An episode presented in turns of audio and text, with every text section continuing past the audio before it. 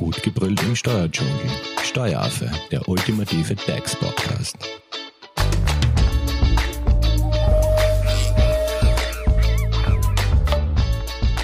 Hallo und herzlich willkommen beim Steueraffen. Fit at Work. Wer will nicht gesunde Mitarbeiterinnen und Mitarbeiter haben?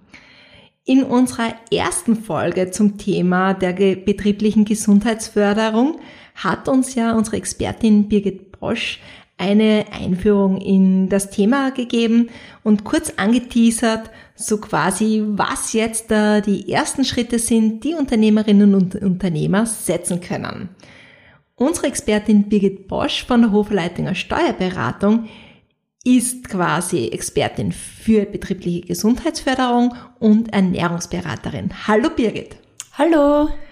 Du hast uns ja die ersten Schritte schon einmal angeteasert. Jetzt will ich wissen, wo starten Unternehmerinnen und Unternehmer, wenn sie was für die Gesundheit ihrer Mitarbeiter tun wollen? Ja, genau. Ich habe fünf Schritte angekündigt, an denen man sich gut orientieren kann, weil letztendlich ja dann doch ein für jedes Unternehmen maßgeschneidertes Konzept erforderlich ist. Gut, die fünf Schritte. Schritt eins. Wie sieht der erste Schritt aus? Genau, also mal der Start sieht so aus. Beim ersten Schritt geht es darum, Strukturen aufzubauen und wie bereits erwähnt, Verantwortliche festzulegen. Dabei sollten alle Ebenen im Unternehmen eingebunden werden. Das sind zum Beispiel mal die Unternehmensleitung, dann die Personalabteilung, dann externe äh, Experten. Wie so wie du? Genau. Also zum Beispiel Berater im Bereich betriebliche Gesundheitsförderung, also ich zum Beispiel, und ähm, das Netzwerk der ÖGK, also die vormals GKK, dann der Betriebsrat, wenn es halt so einem gibt, gell? dann Sicherheitsfachkräfte, Führungskräfte natürlich auch, weil wenn das von der Führungsebene nicht abgesegnet wird, bringt das auch nichts. Sie müssen im Boot genauso drinnen sitzen. Und natürlich, und das ist das Wichtigste, die Mitarbeiter. Ähm, wie bei jedem Projekt ist intern ein, eine Projektleitung zu bestimmen.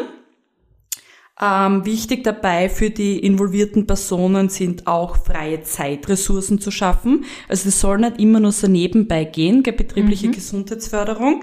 Und in diesem ersten Schritt kann es bereits Sinn machen, eine erste Auftaktveranstaltung abzuhalten. Also das garantiert, dass die Mitarbeiter von Anfang an gleich mit eingebunden werden. Gell? Gut, also das ist jetzt einmal der erste Schritt, der quasi die Basis schafft. Wie genau. geht's jetzt weiter? Ähm, der zweite Schritt, der befasst sich dann klarerweise mit der Analyse. Also man muss einmal einen Status quo festlegen. Ähm, wie ist es im Bereich der betrieblichen Gesundheitsförderung, wie ist das Unternehmen aufgestellt? Äh, wie bereits erwähnt, ist jedes Unternehmen anders. Demzufolge sieht auch jedes Gesundheitsprogramm und Konzept anders aus. Birgit, und welche Fragen werden jetzt zum Beispiel in dieser Analysephase äh, geklärt? Ähm, zum Beispiel, man stellt sich die Frage, welche Probleme gibt es im Unternehmen? Geringe Wertschätzung, mangelnde abteilungsübergreifende Kommunikation, viele Krankenstände oder mangelnde Produktivität. Dann stellt man sich die Frage, wo gibt es Optimierungsbedarf? Zum Beispiel höhenverstellbare Schreibtische, flexiblere Arbeitszeit wie Gleitzeit zum Beispiel oder gesunde Küche. Ähm, dann stellt man sich die Frage, was wünschen sich die Mitarbeiter? Ja, das ist eine interessante Spra äh, Frage, weil könntest du vielleicht ein paar Beispiele nennen, was sich so Mitarbeiter mhm. jetzt in, aufgrund deiner bisherigen Erfahrung wünschen? Mhm. Bei den flexibleren Arbeitszeiten, ähm, ja, da hauptsächlich Gleitzeit, Homeoffice, ähm, mhm. bei der die gesunde Küche, Bewegungsmöglichkeit, ähm, bei sitzenden Berufen, Ergänzung, höhenverstellbare Schreibtische, ähm, Zeiten, in welchen man hochkonzentriert arbeiten kann, dass man nicht immer da erreichbar sein muss, ähm, Vertretung bei Krankheit, damit man nicht das Gefühl hat, krank ins Büro kommen zu müssen.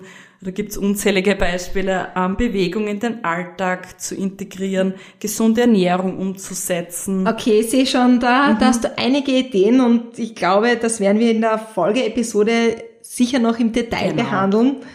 Ähm, aber welche Möglichkeiten stehen jetzt bei einer Analyse de facto zur Verfügung? Mhm, hier äh, stehen wirklich verschiedene Möglichkeiten zur Verfügung. Ähm, zum Beispiel ein Gesundheitszirkel Fokusgruppen, schriftliche Befragungen in der Arbeitszeit zu äh, vorzunehmen und da gleich vielleicht eine Stunde einzuräumen, damit man sich wirklich ausreichend Zeit nimmt und dass es anonym ist. Mhm. Ähm, ja. Gut, also sagen wir mal, wir haben jetzt einmal den Status quo in einem Unternehmen eruiert. Wie geht's jetzt weiter? Was wäre jetzt der dritte Schritt? Das ist dann die Planung. Also nachdem man sich nun ein klares Bild vom eigenen Unternehmen äh, geschaffen hat, geht es in die Planungsphase äh, Phase über. Zunächst legst du dabei deine Schritte, deine, Ziel, äh, deine Ziele fest. Also Du überlegst dir mal, was willst du erreichen? Hier kannst du weiche und harte Ziele festlegen. Gut, da muss ich gleich nachfragen, was sind jetzt weiche Ziele? Was sind harte Ziele? Ähm, weiche Ziele wären die Verbesserung des Betriebsklimas ähm, zum Beispiel oder mehr Bewegung in den Arbeitsalltag zu integrieren. Und harte Ziele? Ähm, Fehlzeiten oder Verminderung von Rückenproblemen ähm, harte Ziele kann man dabei immer konkret in Zahlen messen quasi. Man muss bei der betrieblichen Gesundheitsförderung immer im Hinterkopf behalten, dass es sich um einen Marathon und um keinen Sprint handelt. Also wenn man kontinuierliche Maßnahmen umsetzt, wird man langfristige Veränderungen bemerken. Basierend auf den Zielen legt man nun die konkreten Maßnahmen dann fest, die umgesetzt werden müssen. Das heißt, wir sind jetzt schon im nächsten Schritt eben bei der Umsetzung. Genau. Jetzt starten wir endlich mit der Umsetzung und die Umsetzungsphase sollte immer ein guter Mix aus Maßnahmen auf der Verhältnis- und der Verhaltensebene sein. Gut, da muss ich gleich nachfragen, was versteht man unter Verhältnisebene? Ähm, das betrifft allgemein das Umfeld und die Prozesse im Unternehmen. Was fällt da jetzt beispielsweise darunter? Ähm, eh die erwähnten äh, zum Beispiel den erwähnten ergonomischen Arbeitsplatz zu schaffen, Verbesserung des Informationsflusses oder die Meetingkultur, verschiedene Arbeitszeitmodelle, anzubieten, die Veränderung von Arbeitsabläufen, Führungskräfteentwicklung. Mhm. Und was versteht man jetzt unter dieser, ich glaube, du hast gesagt, die Verhaltensebene, Verhaltensebene, ja? Genau. Die Verhaltensebene ist eher so einzelpersonenbezogen, also schließt das Verhalten jedes einzelnen Mitarbeiters mit ein. Also Maßnahmen wie Bewegungsworkshops, Fachvorträge zur gesunden Ernährung. Das bietest du ja auch an. Gell? Ja, genau, genau. Oder Entspannungseinheiten beeinflussen diese Ebene positiv. Also zum Beispiel Bewegung, Fitness, Ernährung, Weiterbildung, Ent Weiterbildungsentwicklung, Entspannung. Also man erreicht wirklich die besten Ergebnisse, wenn man einen guten Mix aus beiden jetzt schafft. Aber was heißt das jetzt konkret in der Praxis? Ähm, bei hohen Quoten an Rückenproblemen würde das zum Beispiel so aussehen, dass man die Arbeitsplätze ähm, ergonomisch an die einzelnen Mitarbeiter anpasst. Das wäre eben die Verhältnisebene. Ähm, als Arbeitgeber kümmert man sich eben um die Schaffung der entsprechenden Arbeitsbedingungen. Und die Verhältnisse werden geschafft, also werden so geschaffen einmal. Und konkret würde man zum Beispiel auch jemanden einen ausziehbaren Schreibtisch beschaffen die Bildschirmhöhe überprüfen, einen ergonomischen Bürostuhl ähm, mhm. anschaffen etc. Also Gut. das ist dann die, die Verhältnis, Verhaltensebene. Die Verhältnisebene. Ne? Und auf der Verhaltensebene, was tut man da bei Rückenproblemen?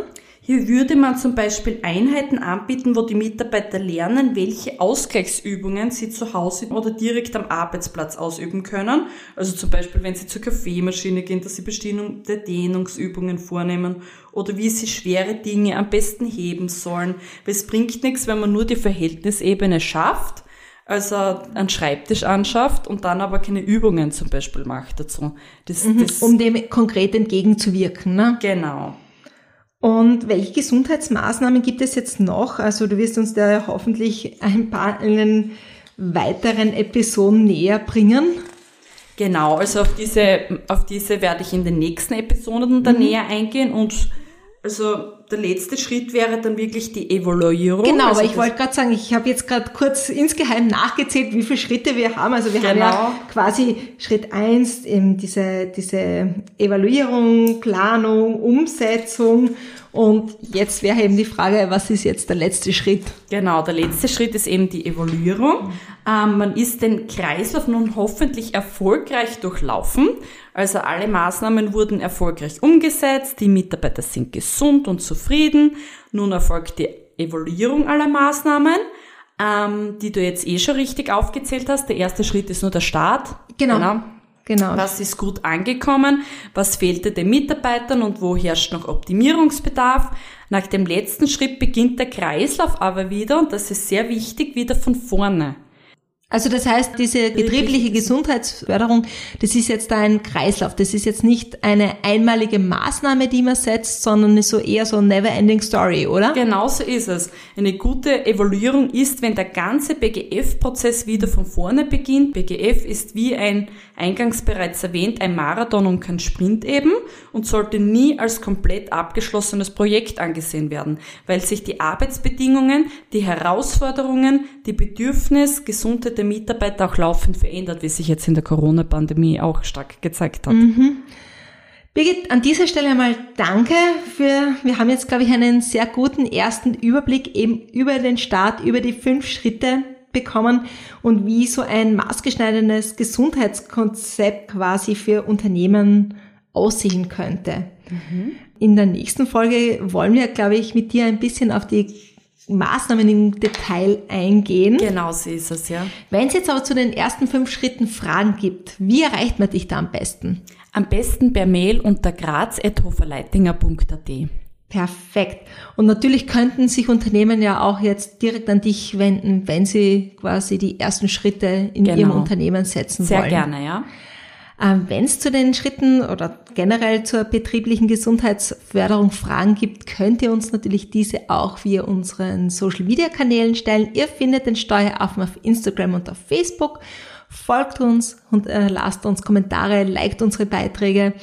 Wir freuen uns auf eure Kommentare. Und natürlich, wenn ihr den nächsten Teil, wo es jetzt um die konkreten Maßnahmen geht, nicht verpassen wollt, dann abonniert doch den Steueraffen in eurer favorisierten Podcast-App. An dieser Stelle, Birgit, Dankeschön. Danke auch. Und euch noch einen schönen Tag. Dankeschön fürs Zuhören. Tschüss, Baba. Tschüss. Das war Steueraffe. Gut gebrüllt im Steuerdschungel. Jetzt abonnieren auf iTunes, Soundcloud und Spotify. Ihr wollt noch mehr zum Thema Steuern wissen?